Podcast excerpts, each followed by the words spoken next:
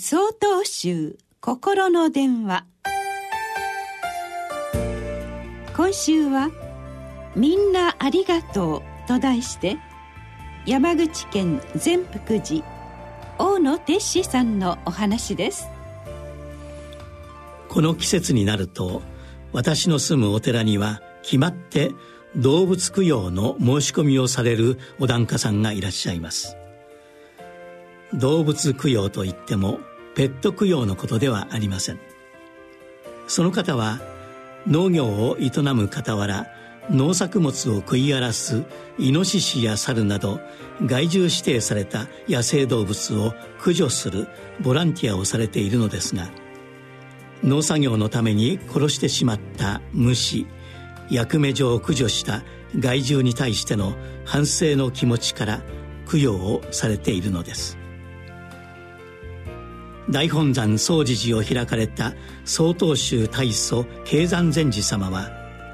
人間も人間以外の全ての生き物も仏の前では同じ仲間であるとのお気持ちでした。そこでその年に死んだ動物を仏様の慈悲とお経の力で救うため年末に多くの僧侶を集め数日にわたりお経を唱えて供養されたそうです。その対象となる動物は牛馬などの家畜その他の獣鳥オケラカエルアリなどの小動物に至るまで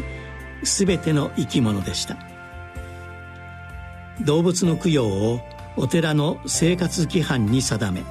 実際にご修行されたのは慶山禅師様が最初と言われています。先ほど紹介したお檀家さんは自分の生活がどれほど多くの命の犠牲の上に成り立っているかそれがどんなにありがたいことかを思うと供養せずにはいられないと口癖のようにお話しされます。私は慶山禅師様の精神が700年経った今も生き続けていることに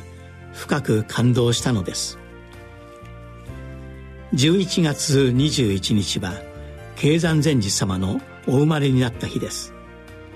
このご縁に人間のために犠牲になった全ての生き物に対して思いを巡らせ感謝と反省の真心を持ちたいものです。11月28日よりお話が変わります。